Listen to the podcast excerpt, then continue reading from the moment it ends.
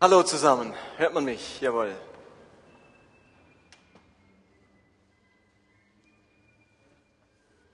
Wir sind, und das passt ja auch ganz gut, was gerade erzählt wurde, mitten in dieser Serie Königskinder. Und wenn man die Sachen wiederfindet, kaum spricht man aus, ich glaube an Gott und soll ja ausdrücken, ich bete dafür, klingelt schon das Telefon. Also manchmal so unmittelbar, manchmal dauert es zwei, drei Stunden, bis es wiedergefunden wird. Aber ja, wir, das ist auch das Thema heute, wir sind was Besonderes. Und wir erleben besonderen Segen. Und wir dürfen ein besonderer Segen sein. Wir sind Königskinder. Und wer letzten Sonntag verpasst hat, dem rate ich, die Predigt anzuhören von letzten Sonntag. Da war René Steiner aus der Vineyard Olten da und wir haben das Ganze aufgenommen, nicht per Video, aber per Audio. Es wird ab Anfang nächster Woche auf dem Internet sein. Das war eine ganz herausragende Predigt vom René. Ich kann es euch empfehlen, meine Frau und ich sind sehr dran zu überlegen, wie setzen wir das um, weil es uns sehr gepackt hat, was der René erzählt hat zum Thema Königskinder und die Komfortzone, die Bequemlichkeit zu verlassen und etwas zu wagen als Christ. Gut, dann, wenn ihr einen Predigtzettel bekommen habt, wundert euch nicht, Punkt 3 könnt ihr wegstreichen, den wird es heute nicht geben. Nur, dass ihr nicht denkt, oh, da kommt aber noch viel. Und zu guter Letzt, lasst uns zum Einstieg in das Thema Frieden, Friedensträger, Friedensstifter, einen Moment, wer Lust hat, wer möchte, die Augen zumachen und tief durchatmen. So innerlich zur Ruhe kommen. Jetzt stören uns zwar die Pfeifer da draußen, aber wir schalten im Moment die Ohren ab. Lasst uns einen Moment ganz still sein, Augen schließen und einfach eine Minute tief durchatmen und so etwas von Frieden und Ruhe in uns einkehren lassen.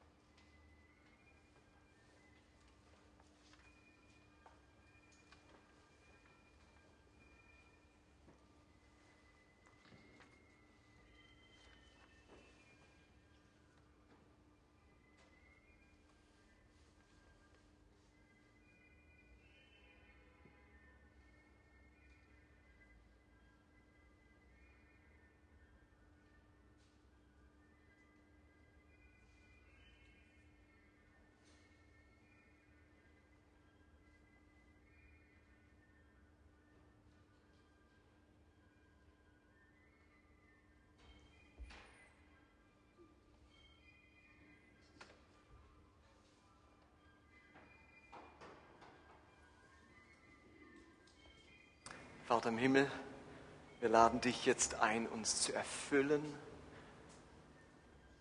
im Geist des Friedens. Komm in den nächsten Minuten und sprich zu uns durch dein Wort und lass es bewirken, zu was du es uns geschenkt hast. Amen. Okay. Königskinder. Wir wollen in diesen Wochen, wo es um diese Serie geht, vermitteln, dass wir als Christen Königskinder sind. Kinder des Höchsten, Kinder des himmlischen Königs. Wir gehören zu seiner Familie, sagt die Bibel. Wir sind beheimatet jetzt schon im Himmel. Auf unserem Pass steht nicht Bürger der Schweiz oder Deutschlands. Wir haben einen Pass, da steht drauf Bürger des Himmels. Wir gehören zu seinem Geschlecht. Er lebt in uns. Wir sind etwas ganz Besonderes. Wir haben Vollmacht. Wir sind Berufene. Wir sind Könige und Priester.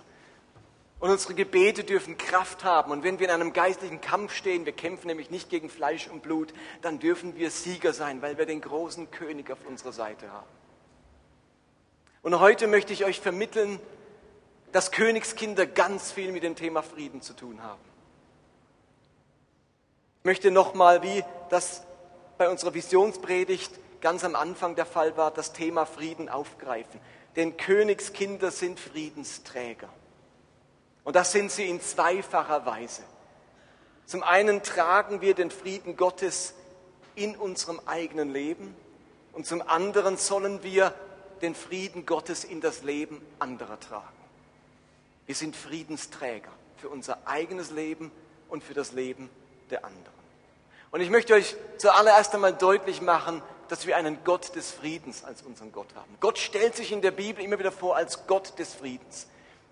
So wird er manchmal auch bezeichnet. Und der Gott des Friedens segne euch oder der Gott des Friedens begleite euch. Gott nennt sich selbst als oder bezeichnet sich selbst als Gott des Friedens. Als Christen hat man sehr schnell den Eindruck, dass Gott vor allem der Gott der Erlösung ist, des ewigen Lebens und der Errettung. Und das ist er natürlich auch. Aber Gott ist eben auch der Gott des Friedens. Allzu oft vergessen wir, dass Gott in ganz besonderer Weise der, der Schöpfer, der Erhalter des Friedens ist. Und das gilt auch in besonderer Weise für die Person Jesu. In ihm sehen wir ja ganz besonders den Erlöser, den Retter der Welt. Aber gerade Jesus ist auch derjenige, der eben Frieden in diese Welt bringt. Wenn wir uns so eine Bibelstelle aus dem Alten Testament anschauen, dann wird Jesus dort angekündigt in Jesaja 9 mit den Worten, denn uns ist ein Kind geboren, ein Sohn ist uns geschenkt. Er wird die Herrschaft übernehmen. Man nennt ihn wunderbarer Ratgeber, starker Gott, ewiger Vater, Friedefürst. Er wird seine Herrschaft weit ausdehnen und dauerhaften Frieden bringen. Jesus wird als Friedefürst bezeichnet. Und im Neuen Testament, als er dann wirklich auf diese Welt kommt, da wird ganz deutlich, ja, er ist dieser Friedefürst, er bringt diesen Frieden. Im Lukas-Evangelium sagen die Engel, als sie Jesus ankündigen, seine Geburt, Lukas 2, groß ist von jetzt an Gottes Herrlichkeit im Himmel, denn sein Frieden ist herabgekommen auf die Erde, zu den Menschen, die er erwählt hat und liebt. Mit Jesus ist der Friede Gottes herabgekommen.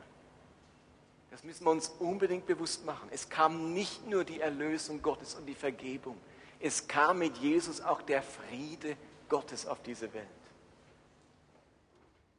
Frieden und Erlösung, das gehört eben untrennbar zusammen. Man kann nicht von Gott erlöst werden, ohne gleichzeitig auch seinen Frieden geschenkt zu bekommen. Das gehört zusammen, das sind zwei Seiten einer Medaille. Wer erlöst ist, der muss irgendwo den Frieden Gottes erleben in seinem Leben. Und wer den Frieden Gottes erlebt, der wird sich sehnen nach der Erlösung Gottes.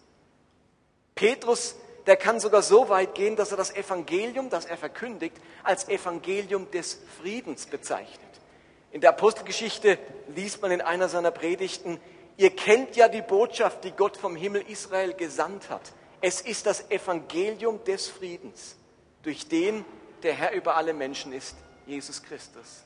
Es ist das Evangelium des Friedens. Immer wieder bringt die Bibel das zum Ausdruck.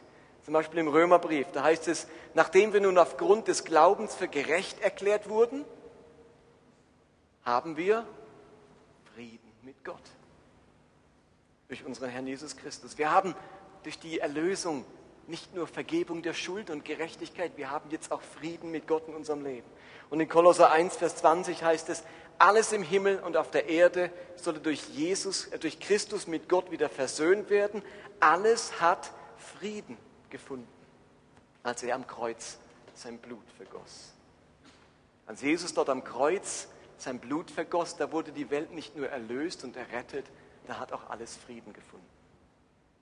Gott ist also der große Gott des Friedens. Und das ist sein Geschenk, wie sagten es die Engel, an alle Menschen, die ihm vertrauen und ihn lieben. Also durch das, was Jesus getan hat, wurden alle Königskinder gleichzeitig Friedensträger. Wir tragen den Frieden Gottes, himmlischen Frieden in uns und das hat Konsequenzen. Nämlich zwei will ich euch aufzeigen. Wenn Gott ein Gott des Friedens ist und wir seine Kinder sind, und wir Friedensträger sind, dann hat das zwei Auswirkungen. Die erste ist, dass Königskinder eben Frieden in ihrem ganz persönlichen Leben haben. Wenn du Christ geworden bist, dann kommt der Friede Gottes in dein Leben. Wir erleben Frieden. Königskinder prägt ein tiefer Friede. Frieden begleitet uns, Frieden wohnt in unserer Seele, Frieden spüren wir in uns. Jesus macht seinen Jüngern kurz vor seiner Himmelfahrt ein großes Geschenk. Er sagt in Johannes 14, ich lasse euch ein Geschenk zurück, meinen Frieden. Und der Friede, den ich schenke, ist nicht wie der Friede, den die Welt gibt. Deshalb sorgt euch nicht und habt keine Angst.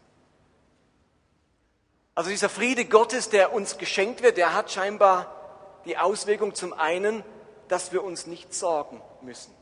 Frieden scheint nicht nur das Gegenteil von Krieg zu sein, Frieden scheint auch das Gegenteil von Sorgen zu sein.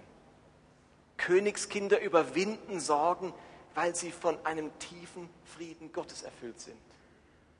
Dieser Friede spricht andauernd zu uns und sagt, Gott ist immer auf deiner Seite. Oder wie Paul Petrus das sagt, all eure Sorge werft auf ihn, denn er sorgt für euch. Steht ihr, das ist so dieses Geheimnis, der Friede Gottes will uns erfüllen. Und jetzt passiert etwas. Wir verlieren unsere Sorgen.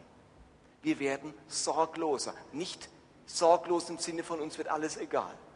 Aber da ist dieser Friede Gottes, der ist wie eine andere Macht verglichen zu dieser Macht der Sorgen. Wir alle kennen diese Macht der Sorgen. Wir sorgen uns um so viele Dinge. Um Dinge, die wir verlieren, wie eine Brille oder ein Portemonnaie oder eine Arbeitsstelle. Oder wir sorgen uns um die Gesundheit, um die Entwicklung unserer Kinder. So viele Dinge können uns Sorgen bereiten. Und da sind wir aufgefordert, natürlich dafür zu beten. Aber Christen müssen aufgrund ihrer Sorgen keine Gejagten sein, keine Gehetzten, keine Getriebenen. Weil daneben dieser Macht der Sorgen, die uns immer wieder befällt, eine andere Macht in uns lebt, die Macht des Friedens. Und dieser Friede, der ist wie eine Gegenstimme, die uns sagt, und ich muss mir jetzt keine Sorgen machen. Es ist, mein Leben ist in Gottes Hand. Es gibt einen, der aufpasst und der nicht zulässt, dass etwas an, ihm, an mir geschieht, das nicht an seinen Augen vorbeigegangen ist. Und ich kann mir jetzt ja selber, mich selber fragen, wie sorgenerfüllt ist mein Leben gerade? Erfüllt mich gerade der Geist des Friedens oder bin ich gerade ein Getriebener von irgendwelchen Sorgen? Und die Sorgen, das heißt ja nicht, dass die Dinge, über die wir uns sorgen, irgendwie belanglos wären. Ich mache ein Drama draus. Manchmal sind es ja auch dramatische Dinge damit überhaupt nicht sagen, dass es lächerlich ist, sich Sorgen zu machen. Wie kannst du dir nur Sorgen machen? Nee, das sind Dinge, die uns vielleicht ganz arg beschäftigen. Aber wie sehr versetzt es mich in Unruhe? Füllt mich immer noch dieser Friede Gottes, der mir immer wieder sagt, ich darf mich beruhigen. Ich darf vertrauen. Ich darf den Mut haben, es Gott abzugeben. Und mich erfüllt wieder eine Ruhe. Wo stehe ich da gerade, wenn ich mir so eine Skala vorstelle? Friedens- und Sorgenskala. Aber Jesus sagt nicht, deswegen sorgt euch nicht, weil, ihr, weil ich euch meinen Frieden lasse, sondern und habt keine Angst. Jetzt geht es noch eine Stufe weiter. Eine, also eine weitere Auswirkung dieses Friedens ist, dass wir keine Angst haben brauchen. Dieser Friede befreit uns vor Angst, vor Furcht, vor Panik. Königskinder dürfen erfahren, dass die typischen Ängste des Lebens der Vergangenheit angehören. Nicht, weil wir weil sie sich alle möglichen Verharmlos Verharmlosungen in ihrem Leben suggerieren, sondern weil sie ein göttlicher Friede erfüllt. Angst groß, Friede klein. Sorgen groß, Frieden klein. Friede groß, Sorgen klein. Frieden groß, Ängste klein. Und schon allein, wenn wir so einen Vers lesen, merken wir, wie bedeutsam der Friede für unser Leben ist wenn der Friede Gottes groß in unserem Leben ist, wenn das wirklich so ein großes Geschenk an uns ist, dann werden unsere Sorgen und unsere Ängste kleiner. Das lässt sich gar nicht verhindern. Der Friede Gottes vertreibt er. Wenn der sich breit macht, dann drückt er die Ängste und die Sorgen nach außen.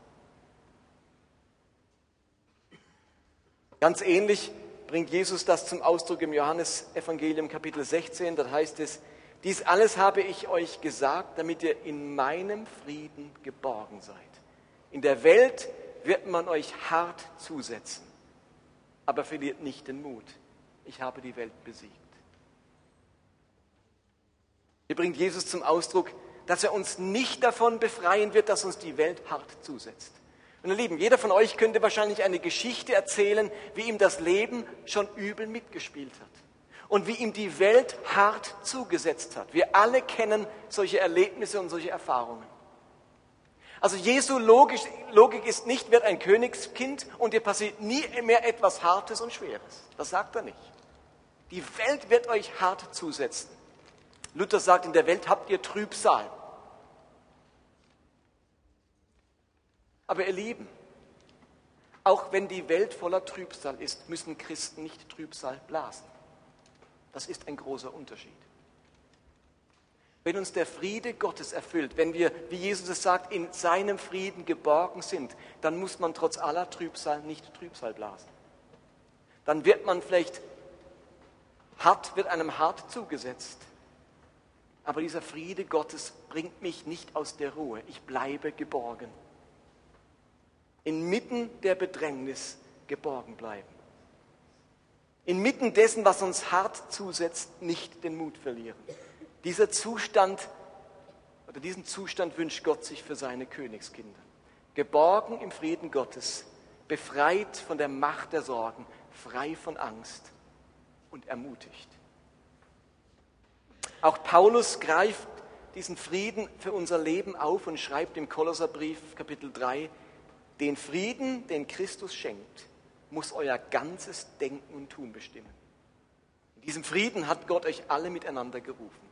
Ihr Lieben, wir sind zu diesem Frieden berufen und er muss unser ganzes Denken und Tun bestimmen.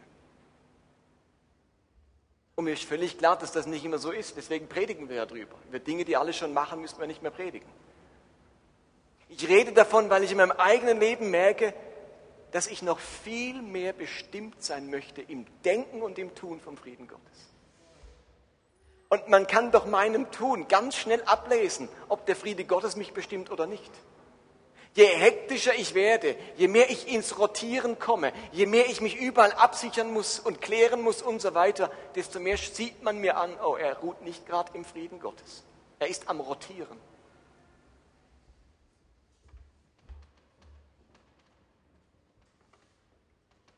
Und anfangen tut es im Denken.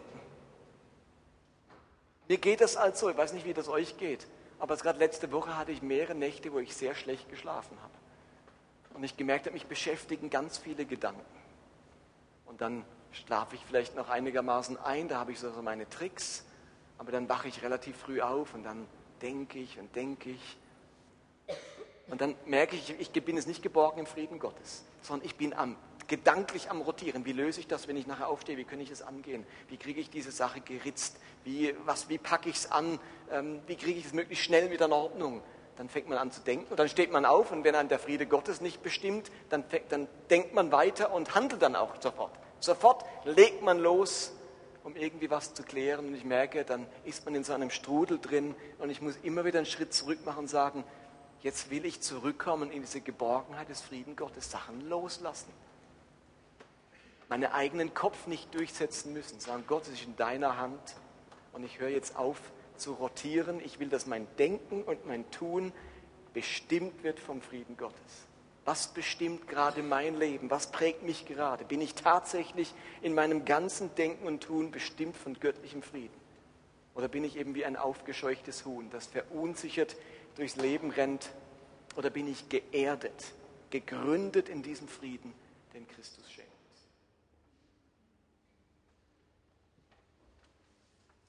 Paulus schreibt im Philipperbrief, ihr werdet Gottes Frieden erfahren, der größer ist, als, Mensch, als unser menschlicher Verstand es je begreifen kann.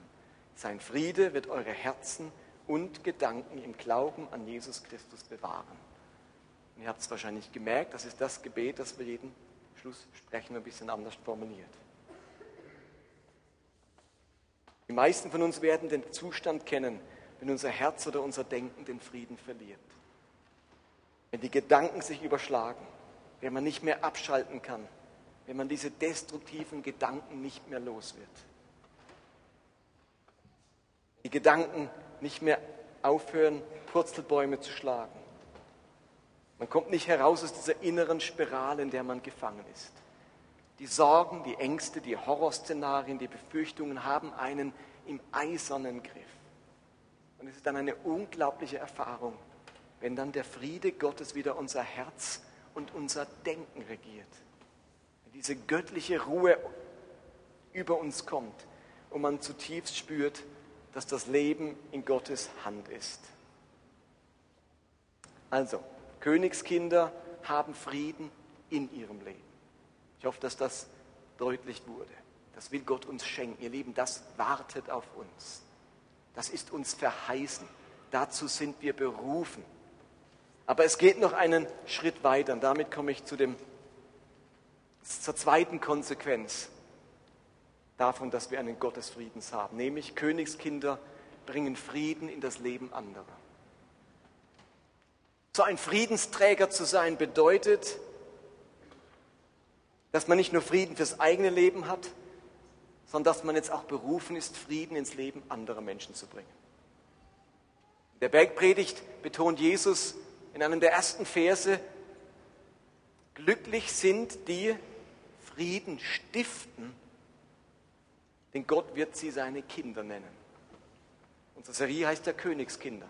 Wann ist man also ganz besonders ein Kind Gottes? Wann nennt Gott uns Kinder, Königskinder, Gotteskinder, wenn wir Frieden stiften? Also Frieden stiften ist was anderes wie Frieden empfangen. Frieden empfangen war der erste Schritt. Frieden füllt mein Leben. Aber dort soll er nicht bleiben. Jetzt soll ich Frieden stiften. Und dort, wo wir Frieden stiften, wo wir Frieden ins Leben anderer Menschen bringen, Frieden in unserer Umgebung, dort nennt Gott uns im Speziellen seine Kinder. Und eine ganz besondere Bibelstelle, die finden wir in Matthäus 10. Und sie macht es besonders deutlich, was es heißt, Friedensstifter zu sein. Dort sagt Jesus, ich lese es erst aus Matthäus und dann aus Lukas, Parallelstelle, wenn ihr in ein Haus eintretet, dann sagt, Friede sei mit euch. Sind sie es wert, so soll der Friede, den ihr bringt, bei ihnen einziehen. Sind sie es jedoch nicht wert, so soll euer Friede zu euch zurückkehren. Oder eben im Lukas-Evangelium, wenn ihr in ein Haus kommt, sprecht zuerst, Friede sei diesem Hause. Und wenn dort ein Kind des Friedens ist, so wird euer Friede auf ihm ruhen. Wenn aber nicht, so wird sich euer Friede wieder zu euch wenden. Ich finde das einen ganz spannenden Vers. Da wird Friede fast greifbar beschrieben, als würden wir ein Mitbringsel mitbringen. Also die meisten von euch, wenn sie wo eingeladen sind, bringen ja was mit. Oder?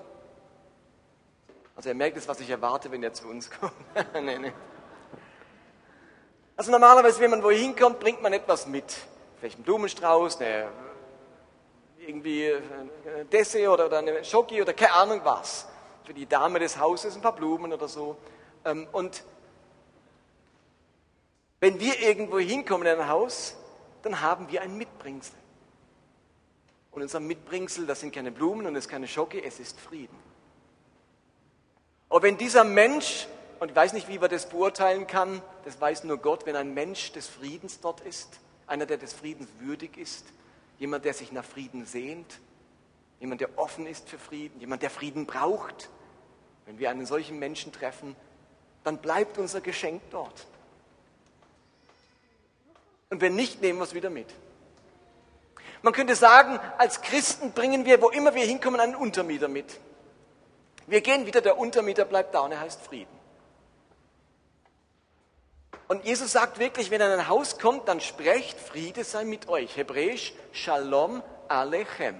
Friede mit euch. Die Araber sagen, Shalom Alechem. Auf Arabisch, Salem Aleikum. Das ist dieser Friedensgruß, den man aus dem Orient kennt. Salem Aleikum oder Shalom Alechem. Das war zur damaligen Zeit die übliche Begrüßung, die Menschen einander zusprachen, wenn sie sich begegnet sind. Friede mit dir. Shalom Alechem. So wie wenn man heute sagen würde, Grüezi, guten Tag, hallo. Aber Jesus gibt dieser vielleicht auch schon abgedroschenen Begrüßung eine ganz neue Bedeutung. Und er sagt jetzt, wenn ihr irgendwo hinkommt, dann sagt nicht einfach so, Friede sei mit dir meint es, glaubt es, erwartet es. Wenn es irgendjemand auf der Welt gibt, bei dem dieser Satz Sinn macht, dann seid ihr es. Ihr habt wirklich Frieden dabei. Ihr seid Friedensträger. Wenn ihr in ein Haus geht, einem Menschen begegnet, dann verpflichte ich euch dazu, in Zukunft zu sagen und zu erwarten, dass mein Friede, der in euch wohnt, auf diese Person übergeht. Ihr habt etwas mitzubringen. Ihr Lieben, wir haben ein Mitbringsel für die ganze Welt. Wo immer wir hingehen, haben wir ein Mitbringsel. Und das ist dieser Frieden. Die jüdischen Rabbiner zur Zeit Jesu haben gelehrt, groß ist der Friede, denn alle anderen Segnungen sind darin enthalten. Wenn man also jemand Frieden gewünscht hat, hat man ihm sozusagen alle Segnungen Gottes gewünscht. So wie in dem Gebot, liebe deinen Nächsten wie dich selbst, alle anderen Gebote enthalten sind, so sind in dem Zuspruch Gottes Friede sei mit dir alle anderen Segnungen enthalten. Wer liebt, hält alle anderen Gebote. Und wer Frieden weitergibt, schenkt alle anderen Segnungen. Lieben, Königskinder, die gehen mit einem ganz bestimmten Selbstbewusstsein durch ihr Leben. Sie wissen, dass sie göttlichen Frieden in sich tragen. Es geht darum, dass Königskinder anderen Menschen Gottes Frieden zusprechen sollen und dieser Friede dann tatsächlich zu diesen Menschen kommt, wenn sie offen dafür sind. Ihr Lieben, das ist nichts Magisches, es ist etwas Geistliches. Versteht ihr? Und manchmal fühlt sich das für uns ähnlich an. Wir denken, das ist doch magisch, wenn ich da der Frieden wünsche und dann kommt da Frieden. Vergesst doch mal magisch. Bei uns sind ganz viele Dinge so gewickelt, weil wir in einer geistlichen Welt leben. Weil wir davon ausgehen dürfen, das spricht uns Jesus zu, dass wir die Fähigkeit bekommen haben, diesen Frieden, der in uns steckt, wirklich auf andere zu legen. Wir sind Kanal, Transmitter, wie auch immer ihr es nennen wollt, des Friedens Gottes. Warum sprechen wir nicht zu den Menschen, Friede sei mit dir? Oder in anderen Worten, wir können Menschen in Not, Menschen in Sorge, in Angst, in Verwirrung, in Unruhe diesen Frieden zusprechen. Und das muss ja nicht nur mit dem Satz geschehen, Shalom Alechem. Am besten noch hebräisch gesagt, dann wirkt es am besten. Nee, dann wird es magisch, versteht ihr? Dann wird es magisch. Es geht darum, um dieses Bewusstsein, wenn wir einer Not begegnen, einem Menschen in Verwirrung, einem Menschen in, in, äh, in, in Schwachheit oder in irgendetwas, dann haben wir die Berufung und die Fähigkeit, diesem Menschen Frieden zuzusprechen. Und Gott, bei Gott löst das etwas aus. Er tut etwas. Dieses Shalom Alechem, das könnte bei uns so aussehen, dass wir vielleicht zu einem Menschen einen Vers oder Verse aus der Bibel vorlesen. Wir können mit ihnen für diesen Frieden beten. Wir können sie mit Frieden segnen. Oder wir können ihre Unruhe, Angst oder Sorge in der Autorität Jesu vertreiben. Lasst uns doch solche Friedensstifter werden, die den Menschen Frieden zusprechen. Lasst uns daran glauben, was Jesus sagt. Wenn dort ein Kind des Friedens ist, so wird euer Friede auf ihm ruhen. Lasst uns erwarten, dass wirklich Frieden von uns ausgeht. Du bist etwas Besonderes. Und du hast etwas Besonderes in dir, das alle Menschen positiv beeinflusst, nämlich der Friede Gottes. Was glaubt ihr, was passieren würde, wenn wir mit diesem Bewusstsein durch die Welt gehen würden? Dass wir nicht einfach so Hämpflinge sind, da kann man nichts machen, da kann man nichts machen. Wie oft ging es uns schon so, dass wir irgendjemand begegnet sind und denkt, oh, da kann man nichts machen. Oh, das ist aber, schwer, ist aber schwierig. Oh, ist aber schade. So, das ist so unser Shalom Alechem. Oh, da kann man nichts machen. Versteht ihr? Es sollte anders klingen. Wenn wir jemanden begegnen, der in Not ist, in Schwierigkeit, warum sagen wir nicht, wie der Rönne des letzten Sonntags so gut gesagt hat, fast impulsartig, reflexartig, darf ich für dich beten? Darf ich dir für dich beten, dass Gottes Frieden auf dein Leben kommt? Anstatt, oh, tja. Es gibt eine Geschichte der Apostelgeschichte, die macht sehr deutlich, wie sehr wir etwas Besonderes sind. Und ich glaube, dass diese Geschichte in der Bibel steht, nicht nur für die historisch Interessierten, nicht nur für die, die denken, das wird mich dann schon noch interessieren, wie das genau war mit dieser Missionsreise des Paulus, wo auch geografisch, wo ist er durchgegangen. Ich glaube, dass diese Geschichte mehr sagen will als nur historische Facts. Ich glaube, sie will uns etwas vermitteln, wie Gott mit seinen Kindern zusammen auf dieser Erde lebt und regiert. Es ist die Geschichte vom Schiffbruch des Paulus. Sie steht in Apostelgeschichte 27. Und Paulus ist gerade Gefangener auf dem Weg nach Rom. Er wurde verhaftet in Jerusalem, hat sich auf den römischen Kaiser berufen, ähm, als sein Recht als römischer Bürger vom Kaiser beurteilt und gerichtet zu werden. Und jetzt wird er mit einem Schiff von Caesarea aus nach Rom transportiert. Unterwegs gerät das Schiff in einen großen Sturm. Paulus hatte schon gewarnt, dem Kapitän gesagt, das ist ein Fehler, was du machst, dass du weiterfährst. Wir sollten hier überwintern. Es kommt jetzt der Sturm. Er sagt, ich weiß es besser als du, Paulus. Wir fahren weiter. Und dann kommen sie in einen schweren Sturm. Es sind 276 Mann an Bord. 276 war ein recht großes Schiff. Und die Verzweiflung ist ganz, ganz groß. Sie haben in der Zwischenzeit alles Schiffgerät über Bord geworfen, alle Lebensmittel, alles Getreide über Bord geworfen, damit das Schiff ein wenig Auftrieb bekommt und nicht zu schwer ist, weil es natürlich auch mit Wasser, immer wieder mit Wasser vollläuft in dem großen Sturm. Seit zwei Wochen haben sie nichts gesehen. Seit zwei Wochen ist der Finster so dunkel vom Sturm, dass sie nicht mal mehr Sterne am Himmel sehen. Sie sind völlig aufgeschmissen und so die Stimmung ist, alle Hoffnung auf Rettung war dahin, heißt es in der Geschichte.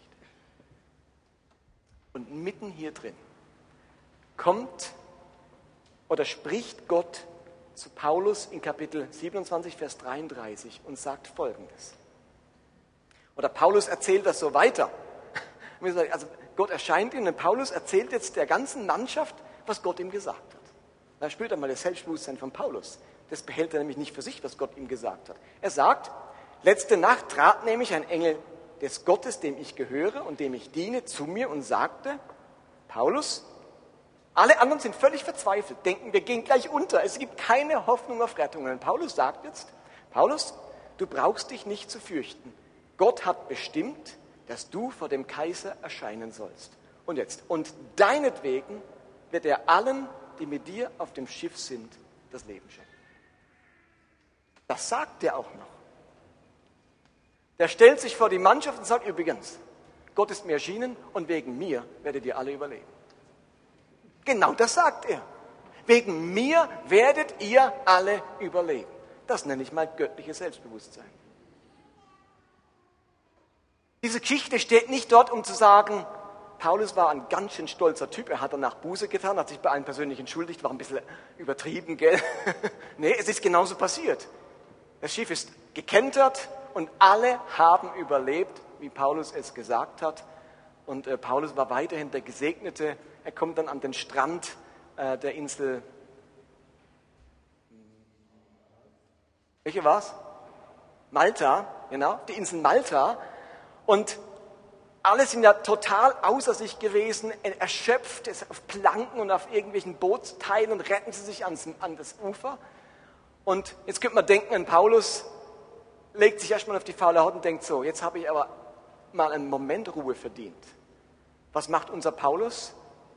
Während die anderen den letzten Fisch ausspucken, steht er schon auf, holt Reisig zusammen, um ein Feuer zu machen. Ein initiativer Mensch. Und dann wird er während dem Reisigsammeln von einer Giftschlange gebissen. Also an dem Punkt hätte ich vielleicht zu Gott gesagt, Gott, langsam reicht's. Erst verhaftet, Schiffbruch, ans Ufer gerettet, von der Schlange gebissen. Und dann sagen alle Leute, oh oh, er ist ja Gefangener. Muss ein schlimmer Mörder sein. Das Meer hat er zwar gerade noch so überlebt, aber die Schlange hat ihm jetzt den Rest gegeben.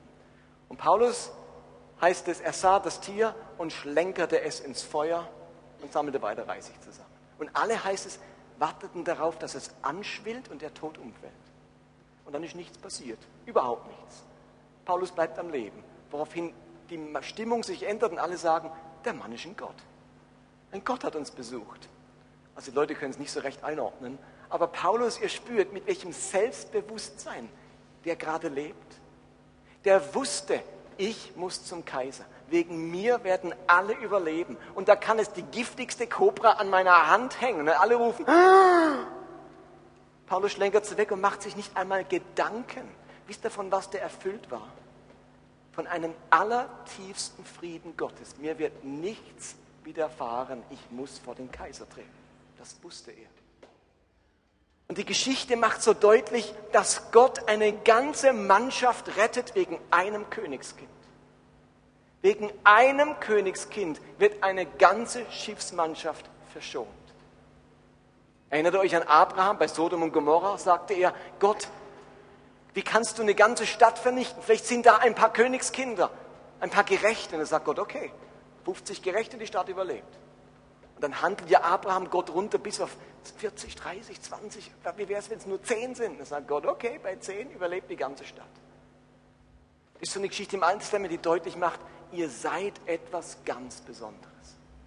Wegen eurer Gerechtigkeit, die ich euch geschenkt habe. Weil ihr Königskinder seid, überlebt eine ganze Stadt, überlebt ein ganzes Schiff, kommt der Friede Gottes auf die Menschen, die euch begegnen. Ihr seid etwas Besonderes, ihr habt etwas Besonderes. Gott will durch euch retten, bewahren, Frieden schenken, befreien.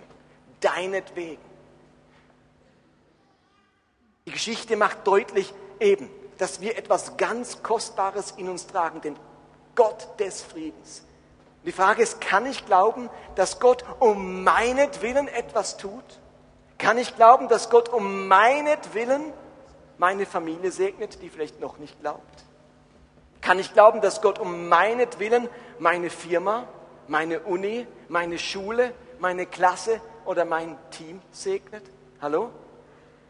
Paulus konnte glauben, sonst hätte er es nicht ausgesprochen, dass Gott um seinetwillen, weil er ein Kind des Friedens ist, ein ganzes Schiff segnet. Kann ich glauben, dass Gott um meinetwillen, weil ich ein Kind des Friedens bin, mein Team segnet, mit dem ich arbeite, irgendwo bei der Roche oder sonst wo? Die Klasse segnet in der Uni, an der ich bin?